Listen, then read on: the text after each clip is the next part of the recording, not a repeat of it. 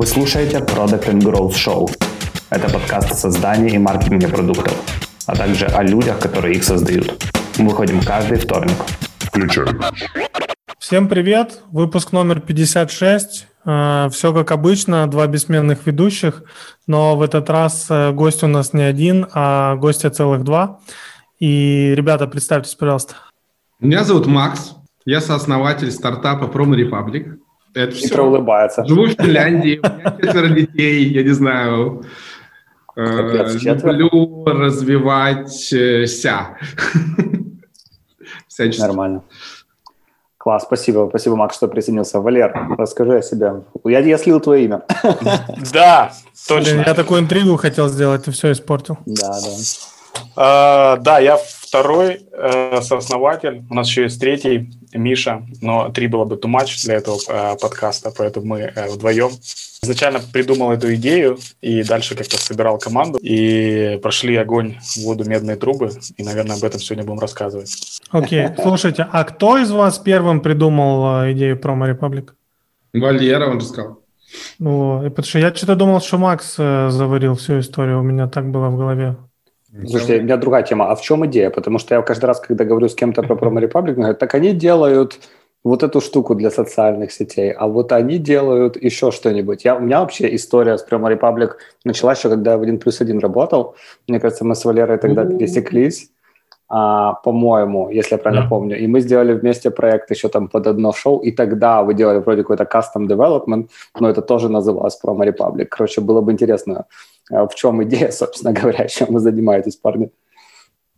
Да, это легко связать, на самом деле. Э, мы просто делаем разные вещи, называем их э, одним именем, правильно? Это очень выгодно. Э, но на самом деле мы всеми занимались SMM, просто стартовали с, с промаксой в соцсетях. Тогда это было модно. Да? Вот мы с тобой действительно запускали пекельную кухню, и вот много таких вот интерактивных штук, в которых нужно было читать там голоса или там э, какие-то конкурсы да, проводить э, в соцсетях. И вот на этом специализировались. Но это была достаточно кастомная история, и поэтому сделали вот пивот уже, когда Макс присоединился, э, в более простой продукт за 10 баксов для малого бизнеса. Вот. Ну, а процесс был такой же, ты подключаешь страничку, и система тебе чего-то советует. Советует, что постить в соцсетях, включая конкурсы, включая э, просто какой-то контент educational, что угодно. То есть все время старались найти способы автоматизировать и улучшить э, соцсети для бизнеса, если так совсем утрировать. Да, причем начали мы с бизнесов, ну, с клиентов, которые вообще не маркетологи и вообще не SMM щики, и, и вообще очень занятые, это либо владельцы каких-то там барбершопов, э, флористы, им вообще не до SMM, но очень хочется. Прям, прям очень почему-то хочется, потому что вот другой барбершопер или флорист, он в социальных сетях и делает такие красивые посты, а у меня все времени нету, или посты не такие красивые получаются. И вот, э, по сути, наша, наша система, она э, превращала их в СММщиков. То есть не только автоматизировала вещи, которые надо было делать, но еще и помогала а, ну, делать красивые, профессионально выглядящие постики. Вот, благодаря тому, что у нас прям такая большая библиотека шаблонов постов для социальных сетей. Вот с этого мы и начали. Круто. То есть это вначале это было что-то типа календаря, типа Hootsuite, да, или как это правильно продукт ну, называется, только с шаблонами уже. Hootsuite, или как меня потом переучили, Hootsuite и Canva вместе взятые. Canva — это э, такой drag-and-drop редактор, можно делать дизайны самостоятельно, а Hootsuite — это постилка. У нас, у нас просто в команде Ярик PhD по английскому, поэтому я постоянно блещу Началось. своими классными познаниями. Кстати, Валер, после того проекта, э, после этой пекельной кухни, я, я еще бесплатно в Лондон съездил, потому что мы подали на конкурс, там один телевизионного промо. А, и ну, первое место у нас, у нас, короче, было или четвертое, или пятое место в шорт-листе, но не в призовом. Но в Лондон я съездил. Круто, круто. Слушай, не, очень классно получилось. И на самом деле мы с Максом запускали там несколько конкурсов с его агентством. Вот, поэтому начало было очень классное, но по SaaS, да, вот оно, то есть превратиться в полноценный software as a service, оно как бы не вышло. Вышло ну, да. потом, И интересно, что мы сейчас, вот я сейчас подумал, что мы сделали такой э, круг и опять вернулись к брендам и к большим компаниям. Да, то есть хотя убежали сначала от них мало бизнес, сейчас опять пришли к enterprise. Да, 360 pivot. Ну, у вас же несколько было, да? Это же не первый. Слушай, ну, я это вижу, знаешь, как стандартно любой SaaS, все-таки он должен идти от market. То есть, если ты начал с простого продукта, там, да, с 10 баксов, э, потом мы перешли на продукт за 150 баксов, когда начали выпускать версию для digital-агентств. Вот, и это было органически вместе с фичами, которые появлялись. То есть продукт становился более э, навороченный, да, и, соответственно, можно было продавать это за дороже определенным вертикалям.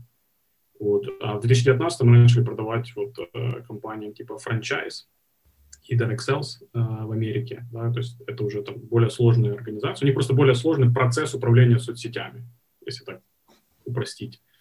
То, где мы хорошо разбираемся, и ну, нам на самом деле интересно работать с более сложными задачами. Мы устали работать в какой-то момент с постиками, с картиночками, да, вот с такими простыми вещами, которые, ну, там, value продукта 10 баксов, ну, и будет на 10 баксов, там, да, или там на 50. Э, но когда ты работаешь, тебе там платят 25, там, 50 тысяч долларов в год за это. Не знаю, я как э, человек, который в продукт всегда вовлечен, да, получает это большое удовольствие. А более сложные вещи это какие, например? Мне вот тоже интересно, когда мы говорим про более сложные процессы в SMM, можешь пару примеров таких сложных процессов привести? Да, э, ну, любой enterprise, у него же есть, ты не можешь просто так э, э, как это, заскедулить контент, запланировать контент на 100, 200, там, тысячу страниц. Тебе нужно пройти э, там compliance, тебе нужно поработать внутри в команде, да, то есть более сложный workflow в целом. Но э, дополнительно к этому мы работаем с э, моделью компании, которая называется True Partner Marketing. То есть, например, если я франчайз-компания или direct sales компания, как Amway или Avon, то у меня есть head-office, да, который создал кучу контента и вообще контент-планы на квартал, на месяцы, и он это дает партнерам. Это, по сути, individuals какие-то или франчайзис.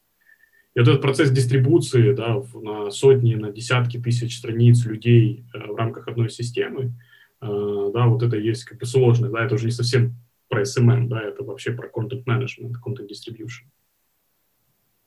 Ну да, например, компания, она продает какие-то ароматические масла при помощи 200 тысяч домохозяек и каких-то представителей, там как, э, не знаю, много таких компаний, direct selling компаний. Как сделать так, чтобы фотография этого ароматического масла там, в процессе передачи не превратилась в какую-то не очень симпатичную not on бренд штуку и не, и не повредила бренд. А это в таких бизнесах бренд это вообще ключевое. То есть вот это вот compliance и брендовый, и юридический. Вот кто-то там начинает писать в SMM, там, ребята, покупайте ароматическое масло, лечите корону. А это нельзя там, по каким-то законам. Там, Я пробовал. Да. да. Вот, поэтому, поэтому, да, появляются вот такие вот более сложные задачи, связанные с управлением большого, большим количеством, скажем так, таких тоже непрофессиональных маркетологов и слежением за тем, как, что они постят, где они постят. Это важно не только их как бы а, не дать им наделать какую-то фигню, вот, но также им помочь, превратить их э, в, ну, хотя бы в нормальных СММщиков, хотя бы окей СММщиков, да, и тогда получается, что там команда СММщиков, которая была в штаб-квартире, состоящая там из трех-четырех человек, превращается в такую армию. А, чуваков, которые постят вроде правильный контент, и, э, и, и получается больше, больше охвата. Там даже как-то они привязывают к продажам а, всю эту историю. То есть э, интересные кейсы. Слушай, а интересная такая штука. А, вы же, ну, как Валера сказал еще в начале, вы, получается, делали продукт за 10 баксов изначально, который, грубо говоря, помогал дизайнить постики и постить их по календарю. Потом вы пришли к более какой-то сложной системе, которая позволяет управлять а, страницами на скейле. Мне интересно, как вы как у вас вот эта discovery фаза состояла для upmarket продукта? То есть как вы поняли, что такая проблема существует? Как вы ее нашли? Или это, было, или это был просто реквест от одного из клиентов? Uh, ну что, то есть я могу попробовать повспоминать, как было с агентствами, хотя там Валера больше расскажет, он лидил этот проект. А вот, но насколько я помню, мы, нам, мы прям, нам пришлось искать э, сегмент, который будет платить больше, потому что э, у нас была проблема с черным в SMB, и э, ее можно было фиксить либо большими инвестициями в продукт, чтобы он прям совсем автоматически работал.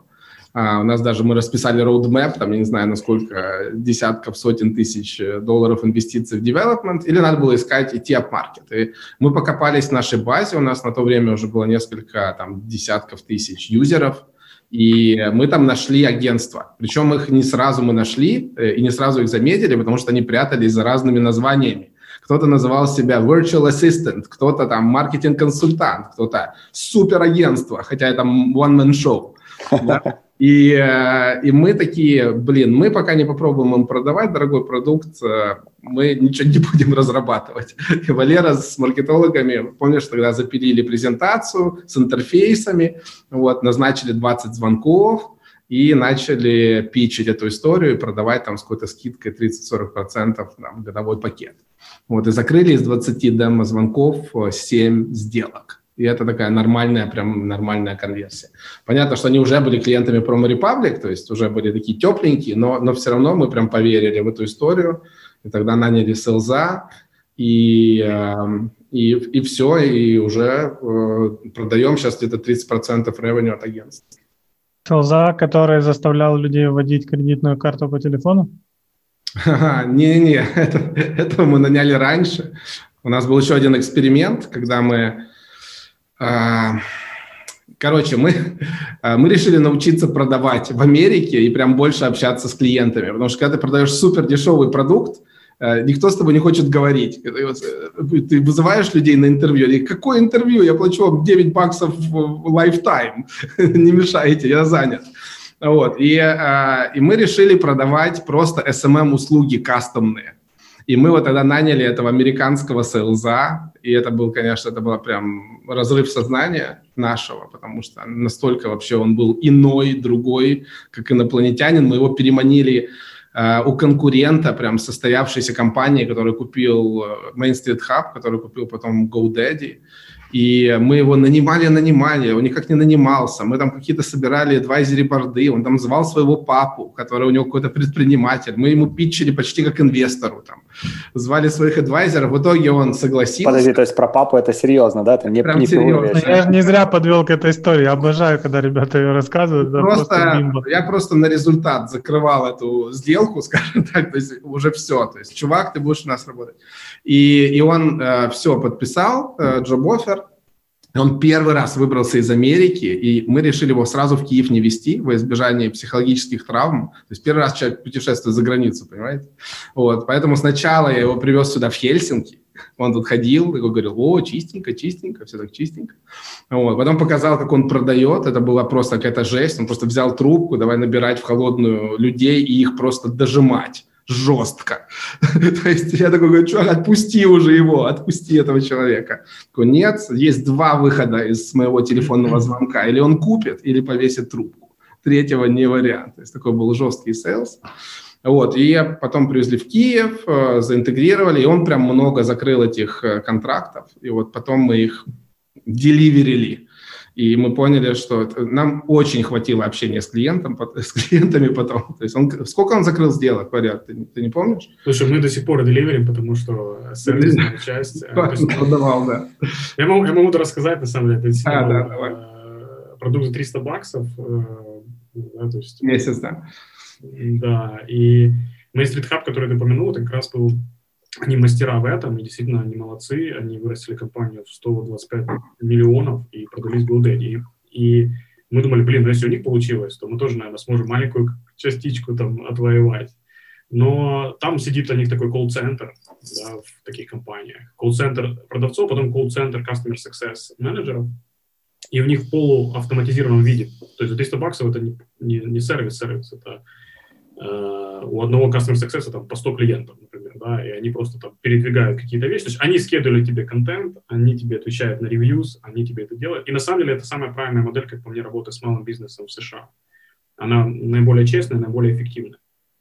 Но мы поняли в какой-то момент, что э, мы не очень хотим э, быть не технологической компанией, а это называется do it for me, do it yourself, а do it for me модель.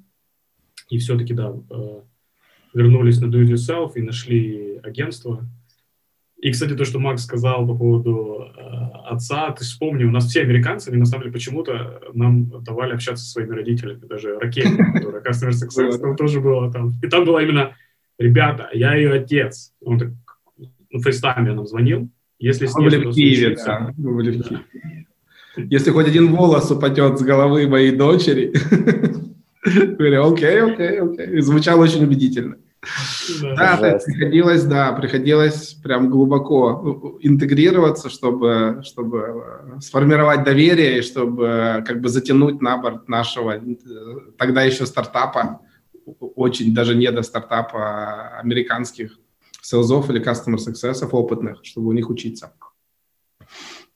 Блин, крутая история. Так он еще с вами или вы уже их кикнули? А, девочка Customer Success, вот, которая помогла заделиверить вот этому бешеному количеству клиентов, она с нами, она выросла до Head of Customer Success. Какое-то время была в Enterprise Sales, мы с ней запускали. И э, сейчас базируется в Лондоне, а чувак, вот он попродавал, но как только мы запивотили продукт, он такой, а я больше ничего не умею продавать, пойду-ка я поищу какую-нибудь компанию, где то же самое можно продавать, и ушел. Вот, как? Мы же тебя тут онбордили, мотивировали, то есть вообще без, без эмоций такое. Ну, нет такого продукта, ну, пойду в другую компанию, ну, это не проблема. Слушай, у нас тут есть любимая рубрика в этом подкасте, вообще в целом называется «Nine Sales of из океана», из-за океана. Слышь, сказал, из океана, типа из-под воды.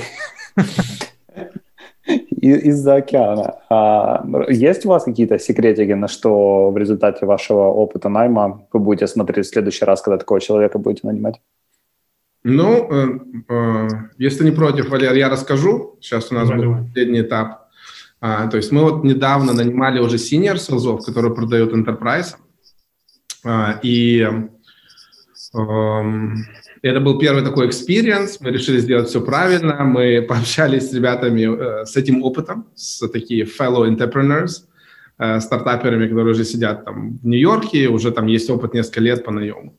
Наслушались их советов, потом наняли еще рекрутера, наняли консультанта, который будет их собеседовать и фильтровать на булшит то, что они рассказывают. Потому что когда ты общаешься с американским селзом, ты вот думаешь, не существует идеальных человек, э, идеальных людей.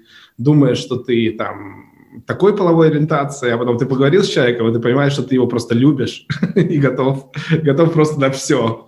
Потому что продают себя они просто офигенно. Э, очень круто себя продают.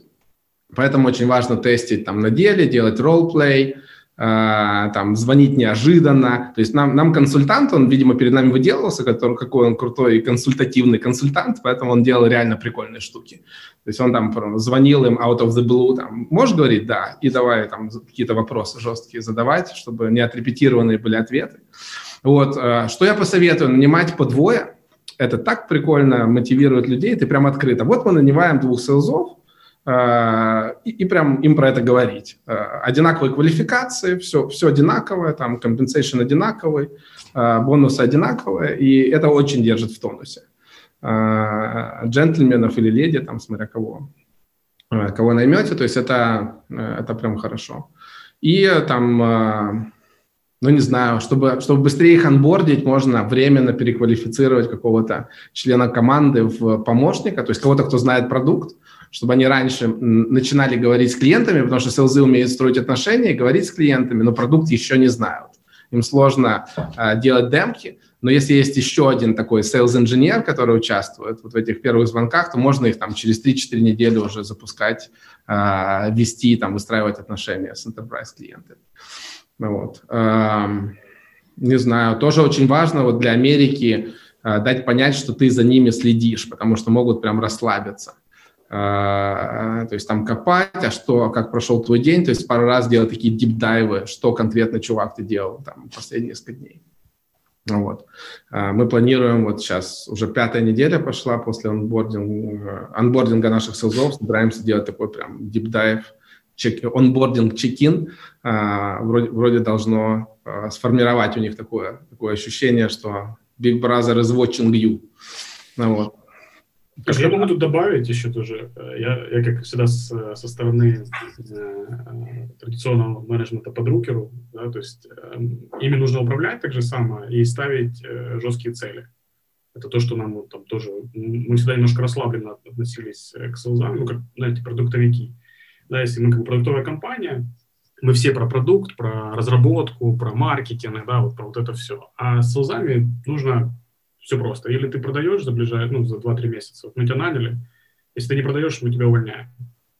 И вот так вот постоянно круговорот людей идет, на самом деле.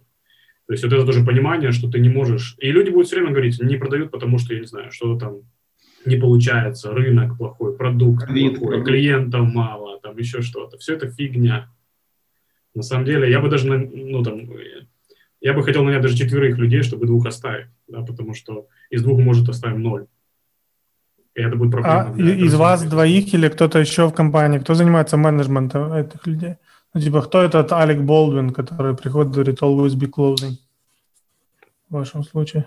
Слушай, ну Помните ну... этот момент из, из Конечно. Гарри У меня такие же есть, э, да, шарики. Да. А, что там за шарики? Лидирую их я. Вот, они... Ты не знаешь этот фильм? Бойлер. Короче, не если знаю, не помню, вы не знаете фильм Гленгарри Гленрос про продавцов с Аликом Болдвином, обязательно посмотрите. Окей. Okay. Макс тоже notice. Да. Слушай, ну, бойлерная и еще... Ну, слушай, это бойлерная это уже двухтысячных фильм, фильм, а этот какой-то там, наверное, конца... Ага. Не, не знаю. Ну, короче, это очень старый фильм, но он, он супер крутой. Короче, спалил ты свой возраст, я понял. Э, ну ладно, классика не стареет, все нормально. Окей. Слушай, ну у нас какая ситуация? Например, с э, sales командой, так как ее харил Макс, э, он же ей управляет, да, там, а я отвечаю все равно за ревеню, потому что у нас несколько продуктов и разные команды у этих продуктов. Вот, поэтому там процессы, онбординги, какие-то сетапы, да, это вот как раз со стороны э, Макса. Но он больше не такой inspirational лидер. Все-таки, мне кажется... Да, я не про менеджмент, я там типа про доверие. Вот тут вот я зову Валеру периодически, как плохого полицейского. Да, да.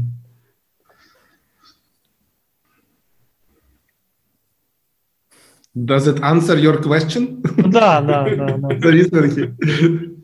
Мне интересно стало сразу, знаешь, как вы, в чем еще, кто там хороший, кто плохой э, полицейский. Но за рост, я так понимаю, отвечает больше, э, большей частью Валера, правильно? Ну, я отвечаю за операционную часть, да, для того, чтобы те цели, которые мы поставили, э, вот там на квартал, там, да, на год, они выполнялись. Также у нас есть внутри какие-то части, за которые мы отвечаем. То есть если я больше за продукт и за маркетинг, там, и за customer success, то Макс вот больше про продажи, плюс Макс, ну, как бы там работает с mid-term и long-term вещами, да, потому что инвестиции — это рост, э, найти новых людей в команду, сложных вот таких вот, да, там, с которыми нужно, с родителями, которых нужно поговорить, это тоже про Макса, вот, поэтому у нас тут как-то вот э, она хорошо разделилась, да, и, и, и поэтому операционно это одна, да, там цели шортером, а мидтерм, лонгтерм это вот все. Да. Кто-то там из наших консультантов говорил, что там я больше э, про э, проект, движение проекта от нуля до единицы, а Валера от единицы там до тысячи, там scaling процессов и так далее. Хорошо, 10 тысяч. 100. Как-то так. Нормально. Я Есть все хочу... Такое... Говори, Ярик, я тебя перебью. Давай, говори, давай. Ты долго ждал. Не было у нас этого в agenda е, но хочется поговорить с вами про фандрейзинг. В целом для вас, насколько это была болезненная история? Потому что ну, обычно, для, обычно она болезненна для всех. Какие-то яркие моменты можете рассказать э, из поднятия первого, второго?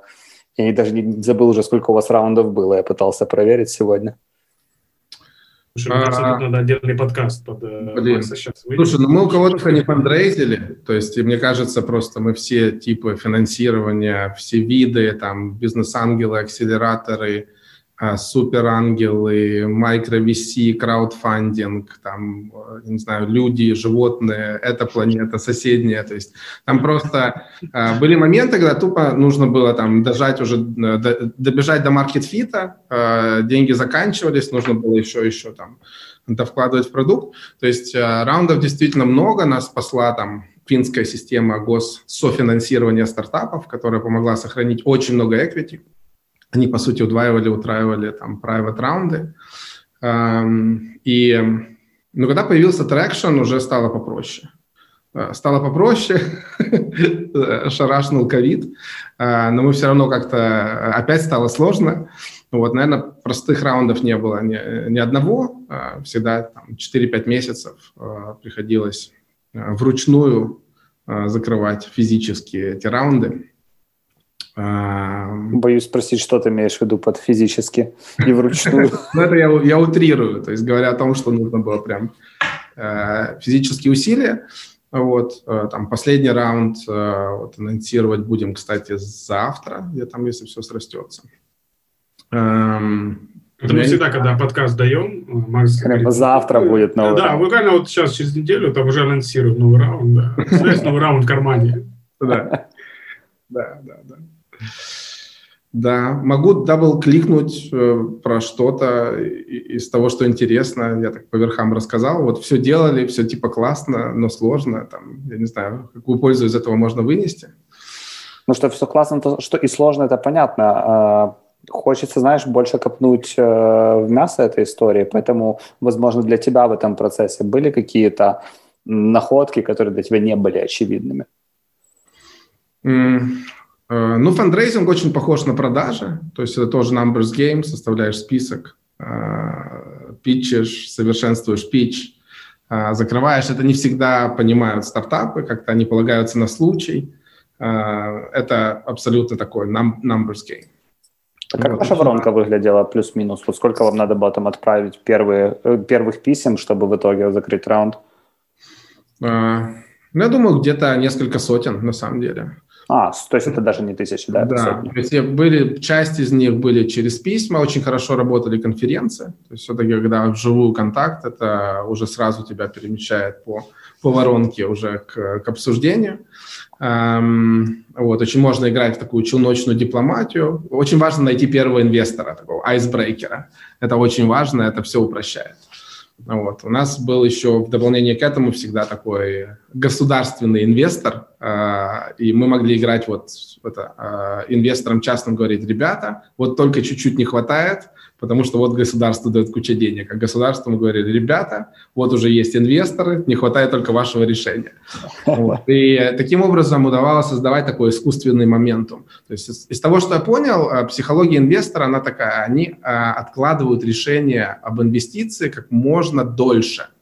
Вот. И им важно дать э, понять, что вот сейчас поезд уходит. Если они сейчас не решатся в течение недели или двух, то все, поезд уйдет, и они это opportunity потеряют. А ждут они, потому что они ждут, что прилетит еще что-то круче.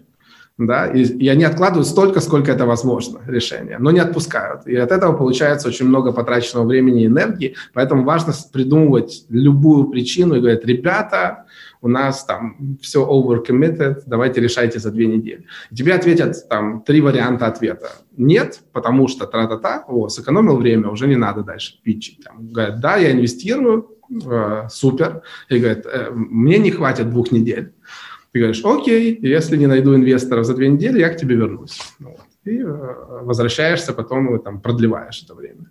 Вот. Но искусственный моментум создавать, э, создавать очень важно.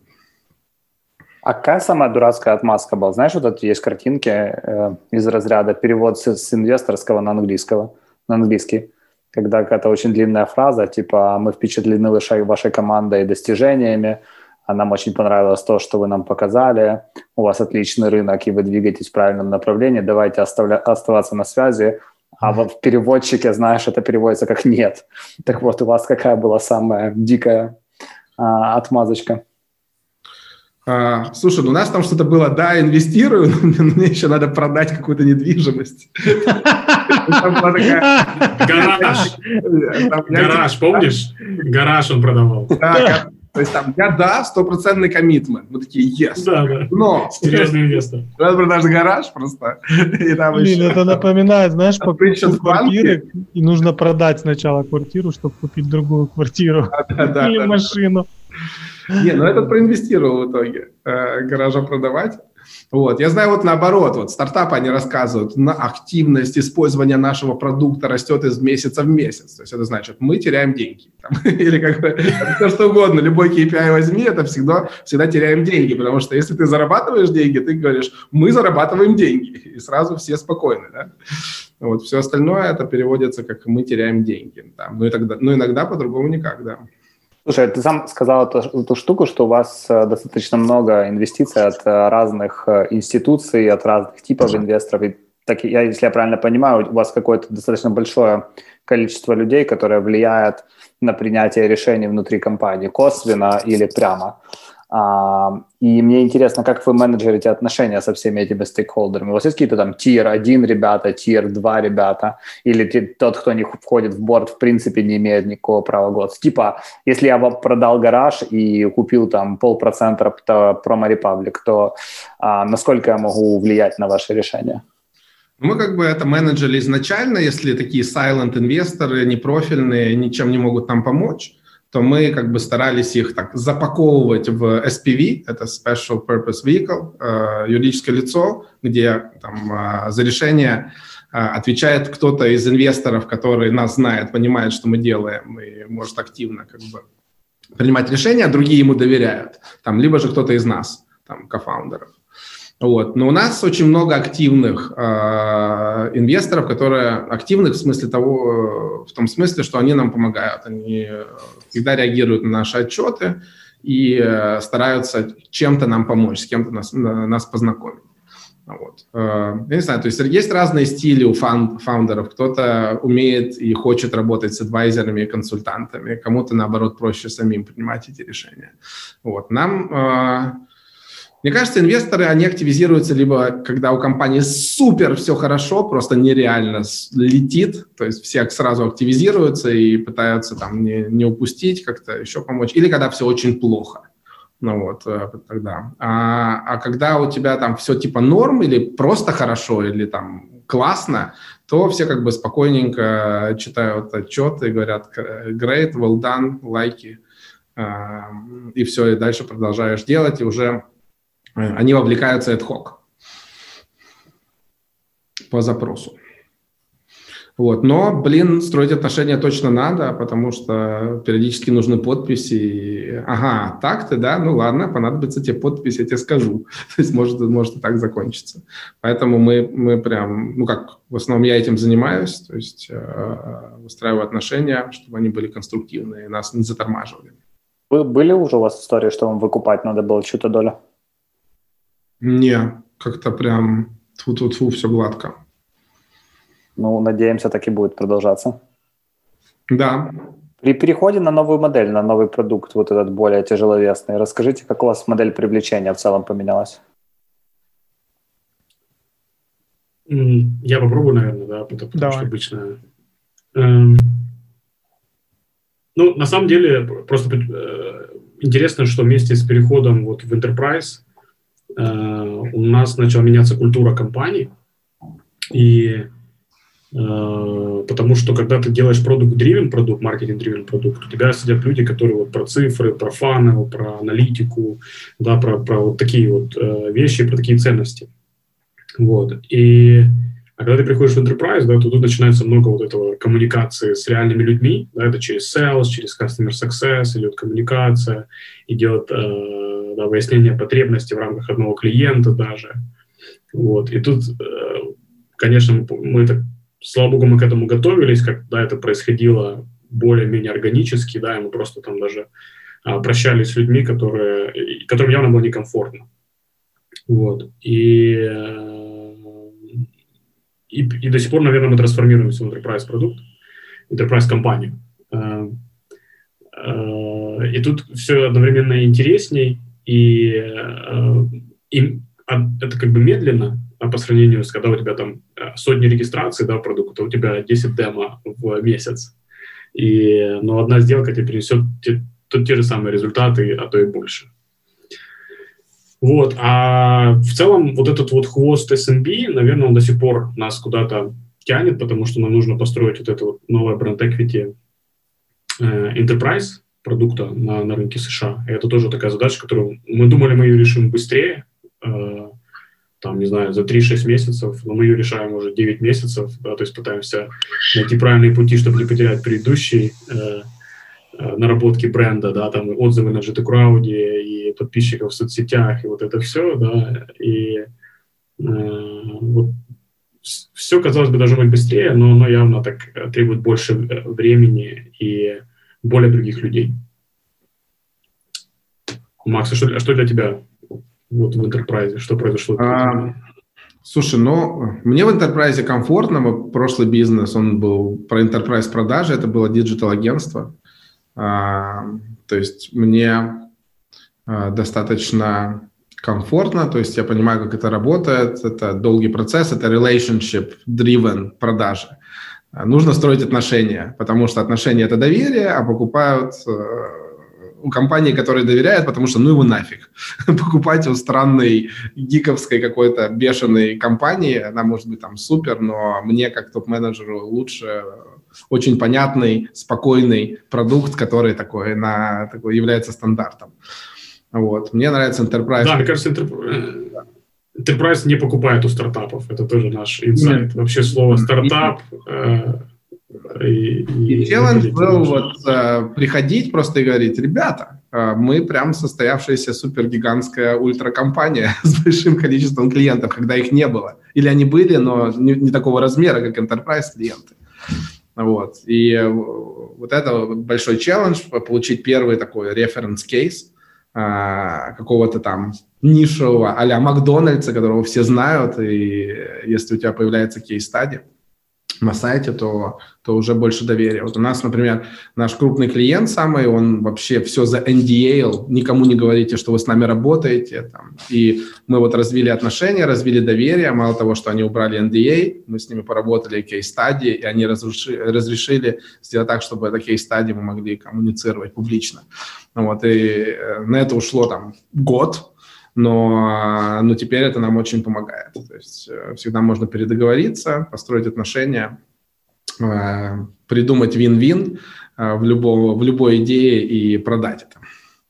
Вот, то есть такая, то есть очень важно быть таким очень со спокойным покерфейсом общаться говорят, ребята, сколько человек у вас в security борде? и, и, и как вы работаете вообще? У нас security board – это Миша. ну, и, может быть, еще Серега. Доводилось вам, да, писать всякую не очень правду в этих Они действительно встречаются, они едят пиццу, и они говорят о security, но, но это явно не, не происходит на уровне э, enterprise. Да, то есть происходят такие вот, э, такие вот вещи, когда нужно правильно себе объяснять что-то и, идти доносить и э, проходить быстрее этот этап там, начинающего enterprise э, продукта. То есть вот это челлендж.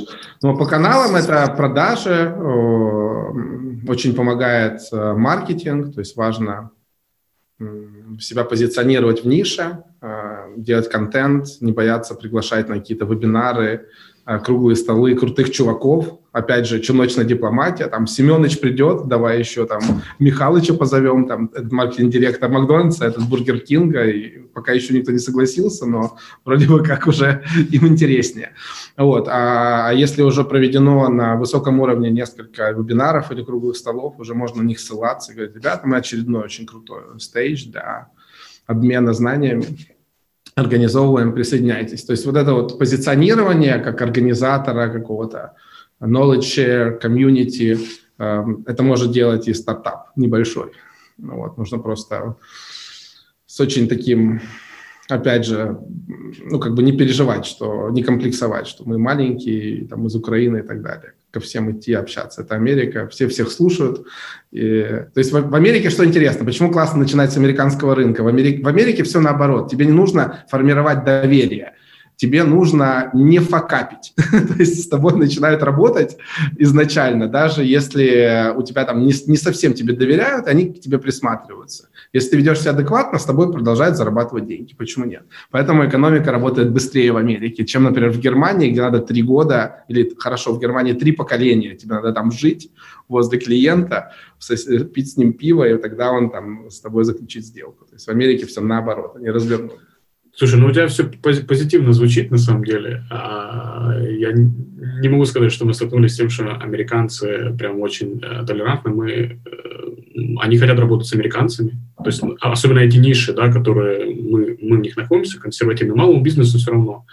А большим ребятам, да, ну, им очень важно, чтобы были американцы. Поэтому мы наняли американцев с УЗО, да, потому что никто не хочет работать с какой-то даже европейской компанией. То есть это единицы, это какие-то early adopterы, да, то есть которые бы были первыми нашими клиентами. Но для того, чтобы скейлиться, 100% э, нужно быть американской компанией. Сейчас будет история про селзов от Ярика, наша традиционная рубрика. Реальный кейс. У нас э, был один продавец из Техаса, когда-то на моей поза прошлой, наверное, работе. И Джим его звали, и он такой был, ну, сам очень трушный чувак из Техаса. Он на все селс-митинги приезжал Э, в сапогах звенящих, там, со звездами, в шляпе и во всем этом э, техасском. Э, и он постоянно повторял, что Texas Boys buy from Texas Boys only. И все лиды, которые прилетали, ну, типа с сайта, потом в CRM-ку, в Salesforce падали, если там локация Техас, то к ним прикасался только Джим. Неважно, они хорошие, плохие, вот абсолютно не, не, не играло никакой роли, да. И, в общем-то, оно неплохо работало. Да, да, сформировать доверие, сославшись. Блин, ну американцы, такое впечатление, вот я слушаю СОЗов, они разбираются в нюансах, по-моему, каждого штата, если они опытные. И вот когда идет это начало разговора, э, вот эти вот отсылочки, у меня там брат учился, у меня, кстати, брат едет, с, да, да, да, едет с концертом как раз сейчас в твой город, может, пойдешь, я тебе билетик достану. Я не понимаю, как они это делают, но это просто, это просто разрыв сознания. Я, я всегда просто в шоке. Постоянно кого-то там найдут. Кто-то с кем-то учился, кто-то где-то входил в одну и ту же парикмахерскую, к тому же да, барберу. Блин, я, я не понимаю, но, но это искусство. И, и это формирует доверие. То есть ты про это поговорил, о, свой, нормально. В моем, в моем мире живет человек. Ну, Или там ну, Кевин Гарнет э, играл лучше, когда был в Бостоне, да? А когда он уехал к вам, вот это уже другой Кевин. Ну, и понеслась. Да. Да, действительно так. Нанимайте селзов из Америки. Платите им 200 тысяч. А. Слушайте, у нас есть еще такой вопрос заготовленный про то, а, с тем количеством пивотом и трансформацией, которые вы пережили, куда вы дальше смотрите? А где там по вашим... Короче, вот тот продукт, который у вас есть, куда он может эволюционировать? Какие еще потенциально пивоты возможно? Да, слушай, ну, ну понимаешь, я реально вижу это не как пивоты, а как всегда поиск маркета и поиск или каких-то ниш вертикалей, да, в которых ты можешь стать там топ-3, топ-5. А, или потом ты, соответственно, когда достиг чего-то там, то ты идешь на следующую нишу, а, которая побольше, ты набрал сил, да, там ты набрал кейсов каких-то, да, чтобы больше показывать кредибилити.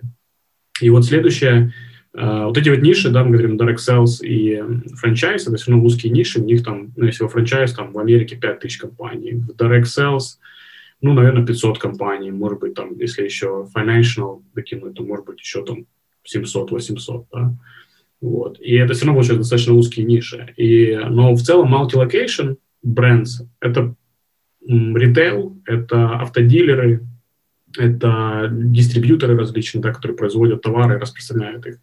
То есть если смотреть на нишу вот эту, в которой есть какой-то head office, да, там, и по странам и городам разбросаны loca- location ы, да, и тебе нужно на разных языках э, готовить контент, локализировать его, да, и управлять компаниями, дистрибуцировать их вообще в другую страну, и оттуда получать какие-то report ы, то Этих компаний много, например, в той же Европе есть H&M, Zara, э, Ikea, да, то есть вот эти компании, мне кажется, это наш следующий шаг.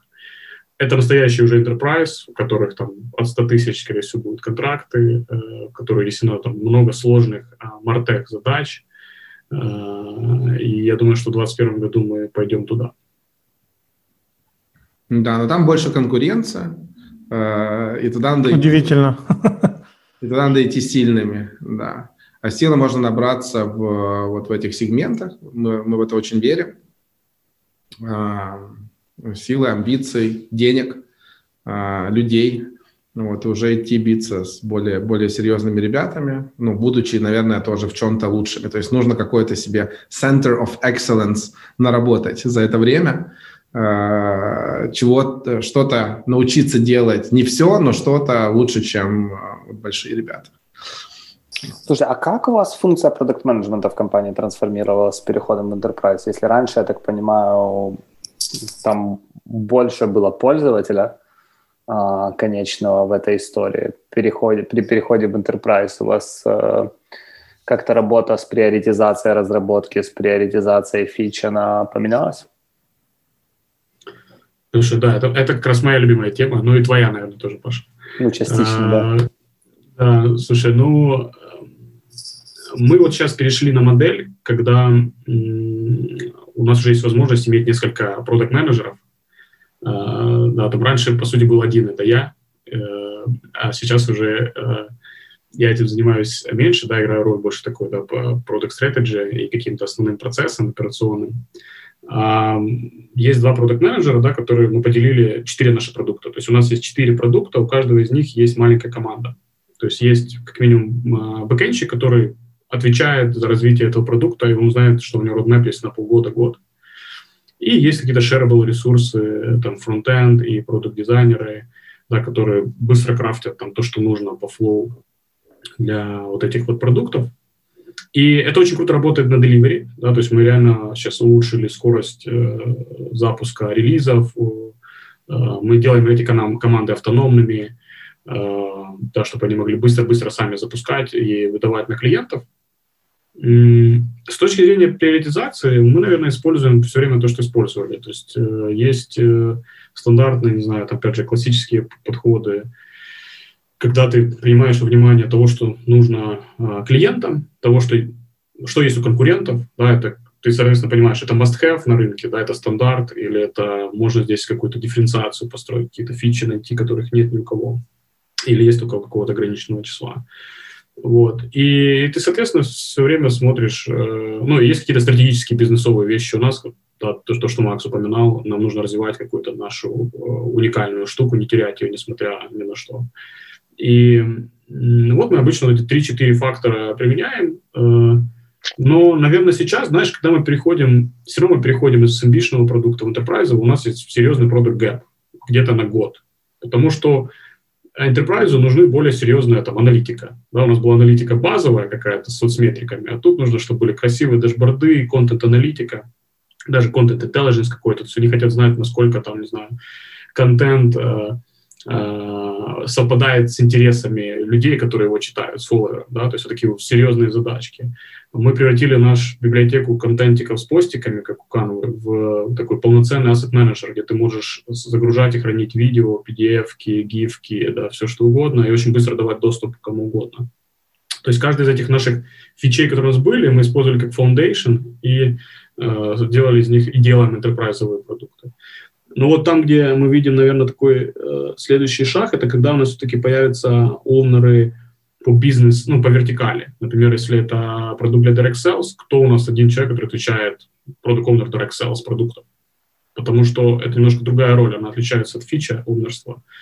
Э, здесь нужно взаимодействовать очень много с селзами, очень много с маркетологами, с продукт-маркетингом, да, с customer success, как имплементировать этот продукт. И вот, вот этих еще ролей у нас э, не появилось, да, но они должны появиться, потому что вертикали становятся больше, и нужны отдельные люди под это.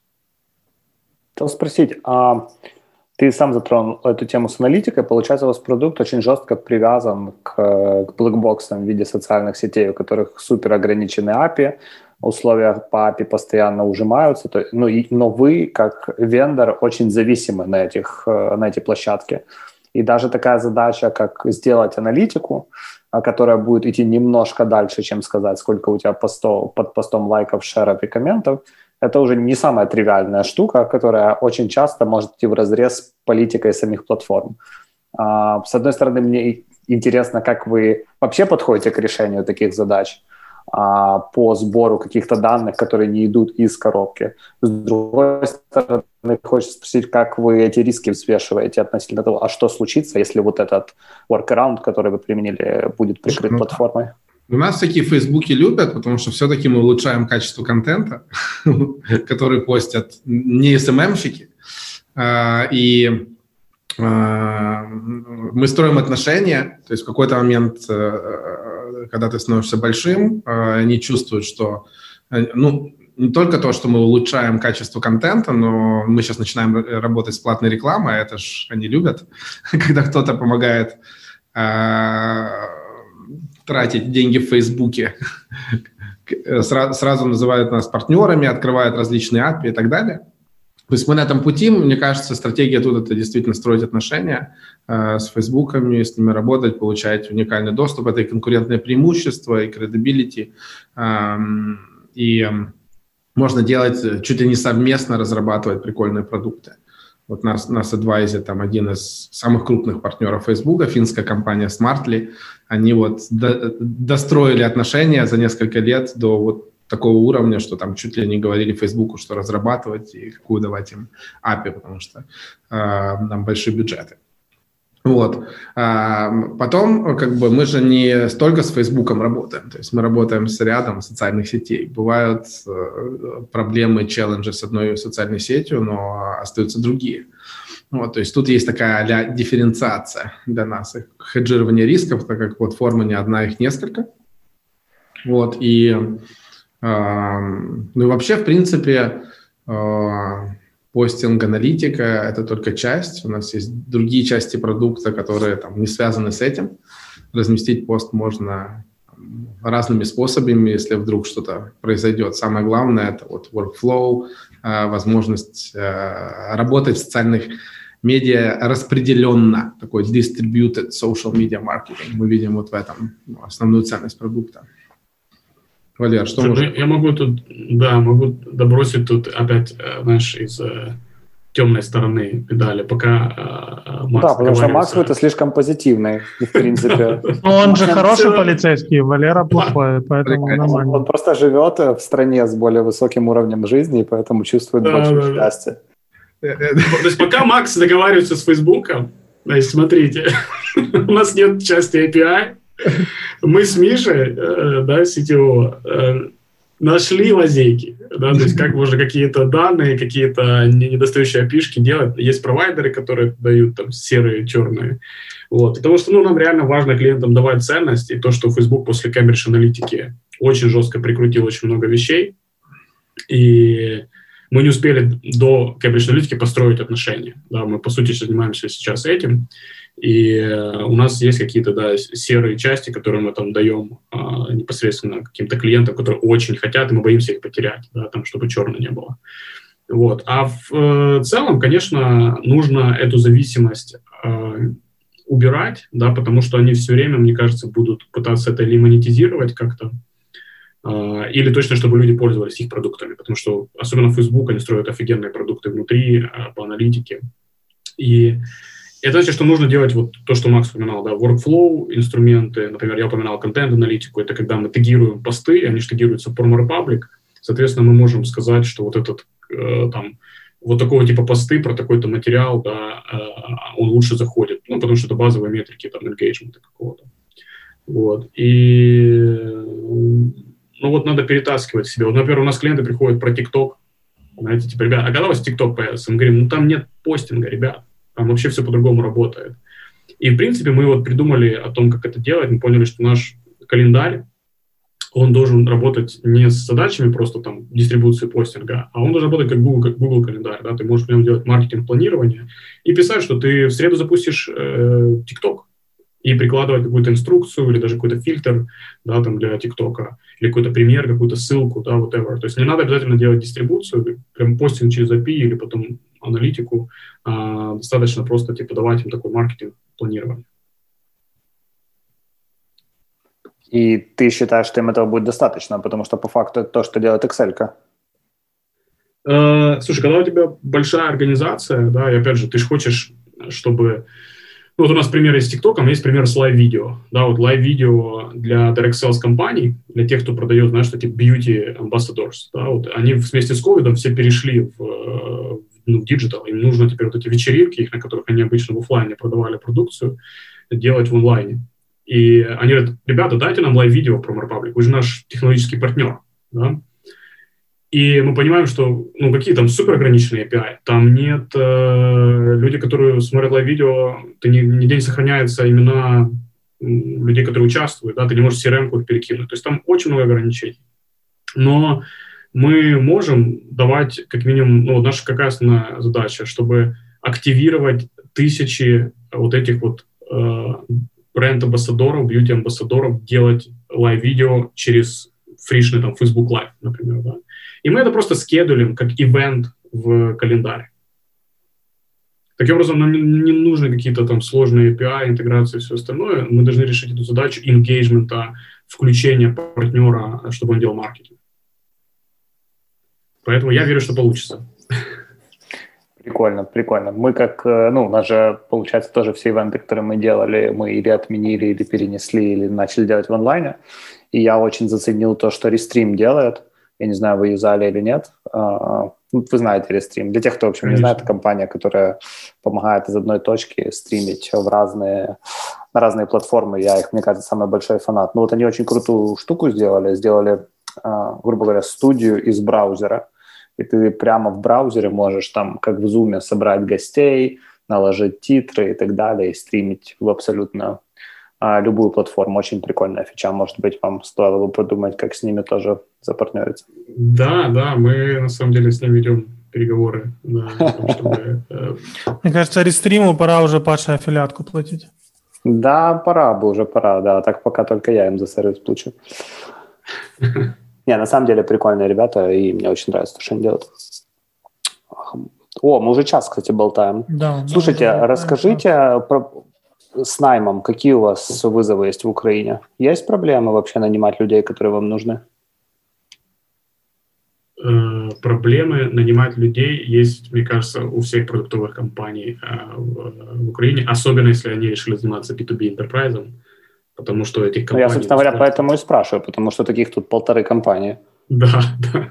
Ну, то есть это, знаешь, мы как все такие, ну, как там дела в Инфлюту, как дела в Овоксе, а компьютера как поживает, а ребята из Флюикса как дела. Мы, знаешь, синкаемся раз в квартал друг с дружкой, э, просто узнать, как дела. Вот. Э, и страшное, самое страшное, что некоторые из них есть в вот этих списках, ты не можешь оттуда переманить людей. Вот. Поэтому вообще непонятно, откуда они должны появляться. И на самом деле мы выбрали практику, вот, начиная с августа-сентября, как подняли денег, да, мы сказали, все, нанимаем в Европе, в США, надоело вот это все тут. Э, но, конечно, нужно усиливать ИКИ. У нас было открыто сколько, 22 позиции в сентябре.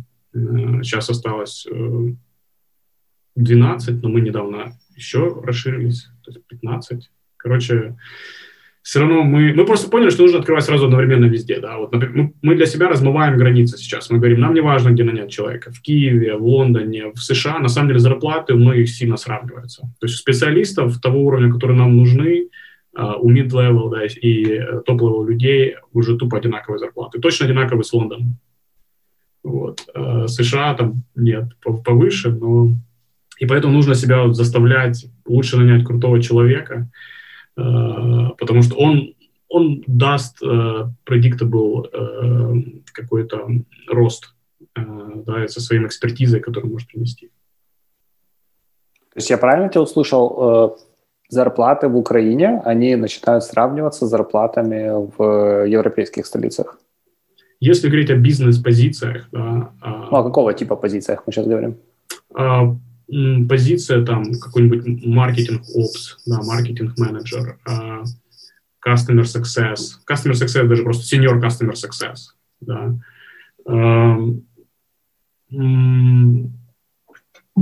Да, любой, ну, продукт менеджер, например, сильный продукт менеджер. Мы сейчас наняли, вот, ну, нам повезло, э, да, там, э, работ, работала девочка в Овоксе, да, и переехала в Канаду, да, и вот мы, мы сказали, окей, это то, что нам нужно, она, у нее есть опыт с дашбордами, да, то есть давайте наймем, нам все равно, нам нужно быстрее делать дашборды, вот, и мы бы, наверное, долго бы искали человека, если просто себе сужали location. Э, сейчас нужно не сужать, сейчас нужно, мы сейчас начали гнаться за экспертизой сильно, то есть человек вот с этим опытом, неважно, где он находится. Вот, поэтому, слушай, ну я тут много еще тоже, знаешь, консультируюсь с, э, с Кириллом Бигаем, да, который очень много потратил времени на, на то, как hire ить людей, где hire ить. Вот. Он все время кричит там в Европе. Вот. Поэтому у вас есть офис в Барселоне. Ну да, да, у нас есть. Э, мне просто интересно, потому что то, что ты говоришь, но по продукт менеджменту я бы не сказал, что я вижу такую же тенденцию, потому что если говорить о зарплатах типа с вычетом налогов в Украине и там в том же Амстере, не знаю, в Барсе, в Лондоне том же, то они сопоставимы. Но суммы до налогов э, в том же Лондоне, они гораздо выше в среднем. Ну, то есть прям серьезно выше. Total cost будет выше, но то, что получают на руки люди, будет... Да. Ну, тут дальше, Э, вот, например, sales позиции мы вообще, в принципе, не нанимаем селзов в Украине. Да, мы тоже как по себе это... Мы поняли, что это бесконечно больно. А у кого-то это получается делать. Да, то есть есть ребята, у которых это хорошо получается делать, строить продажи отсюда в США. Вот. Э, но я считаю, что чем быстрее мы будем нанимать людей там и строить фронт-энд, да, то есть строить бизнес, э, команду там, тем лучше в enterprise вот очень сложно это делать э, отсюда. То есть если бы это была просто продуктовая ком- команда, да, которая там do it yourself, э, это было бы возможно, а в enterprise я не вижу. Понятно. Хорошо. Ярик, у нас есть еще что-то? Э, э, я только хотел предложить тебе задать э, твои коронные финальные вопросы про книжки, практики и что ты обычно спрашиваешь и просишь гостей порекомендовать? Так а что, я, я и так Валеру постоянно по всяким медитационным притонам вижу. А, у Макса, у Макса четверо детей, он живет в Финляндии. О чем ему можно говорить? Нет, ну, если серьезно... Какие книги? Вы о чем? Какие книги, да. Не, если серьезно, есть что-то посоветовать из того, что читали в последнее время? Слушай, ну я очень люблю книжки. Я сейчас да, со своим ковидом э, прям очень много читаю. И э, я вот подсел на книжки про Netflix. Э, одна, да, Netflix от HR бывшего. Сейчас как раз слушаю книжку от их CEO. И, ну, они очень нравятся мне, да, то есть они прям классно про культуру и про то, как они росли. Ну, просто в контексте того, что мы сейчас делаем, мы много работаем над культурой. Вот. И я бы точно советовал всем их почитать, посмотреть. Вообще у нас, да, есть книжки, которые мы рекомендуем все, там, всем промо-республиканцам и э, всем топ-менеджерам, особенно, которых нанимаем. Не знаю, когда-нибудь могу их потом написать. Так проговори, а мы потом их расшифруем. Слушай, ну, так как мы Enterprise, да, вот эта книжка «Библия э, селзов», э, Uh, про outbound маркетинг, который написал, uh, ой, outbound sales, который написал Аарон Росс и Джейсон Ленкин from predictable to inevitable, да, то есть это, э, вот, вот на самом деле это то, что мы все должны читать, те, кто занимается enterprise э, продажами. Конечно, книжки про э, как называется про product management? Это книжка самая номер один. Блин, номер один не знаю. Может, так и называется тогда? Product management номер один. Какого она цвета? Давай так. Давайте я буду показывать, ну, а ты будешь говорить, она или нет. Она? Показываю хукт. Нет? Показываю хукт. Она? Нет, нет, нет. Не продукт leadership тоже. Так, что у меня тут еще есть? Блин, у меня до полки далеко тянуться. Так, что у меня тут еще есть? Ну ладно, не буду прям все вытыкивать. Вспомнишь, э, отправишь. Да, а от меня э, я советую искать адвайзеров. Обычно все таки о, это крутой чувак, он не будет тратить время на наш стартап. Ну вот, а по факту опыт говорит совсем о другом. То есть если находить подход к человеку, ему как бы наоборот, типа классно uh, giving back, то есть он уже состоялся как специалист, прикольно помогать uh, инту, ин, энтузиастам, стартаперам И, а если ты еще ему платишь, не обязательно много денег, то есть ты прям говоришь сразу, чувак, давай я буду платить там тебе в час. Он там скажет, там, ну максимум там 100 долларов. То есть если, человек не делает профессионально э, консалтинг, а как бы он практик, то есть и, и вот эта вот платная консультация, она настолько упрощает общение, то есть ни ты себя некомфортно не чувствуешь, что занимаешь время человеку, и он вроде бы как бы с собой нет у него конфликта, что он как бы его использует. И я вот прям советую стартапам сходу искать людей, которые прям делали то же самое уже, вот, с ними общаться, вытягивать их на кофе, там, не обязательно же их вызывать к себе физически, то есть делаешь по зуму общение раз в месяц, это просто вот с головой, дать там пару процентов, пару там fraction digit процент адвайзерский и закоммитить на несколько лет – и можно там ad hoc всегда обращаться или собирать advisory board там в одном, в одном зуме и получать разные мнения, принимать лучшие решения. То есть я реально советую как можно раньше э, искать адвайзеров и с ними советоваться, особенно когда запускаете что-то новое. Эти деньги окупятся там во много раз. Крутяк, спасибо большое. Ну все, на этом будем закругляться. Спасибо, парни, что подключились. Реально круто, круто пообщались. А, и мы, кстати, наверное, даже успеем зарелизить подкаст к моменту выхода вашего пресс-релиза, поэтому будет много. А, будет поддержка с нашей стороны. Да, ребят, 15 вакансий открыто в Promo Republic, поэтому идите и смотрите вакансии, если вы планируете менять работу. Бабки есть, видите, ребята говорят, что есть. Все, всем спасибо. Услышимся в следующий вторник. Спасибо, ребята, классно, что позвали.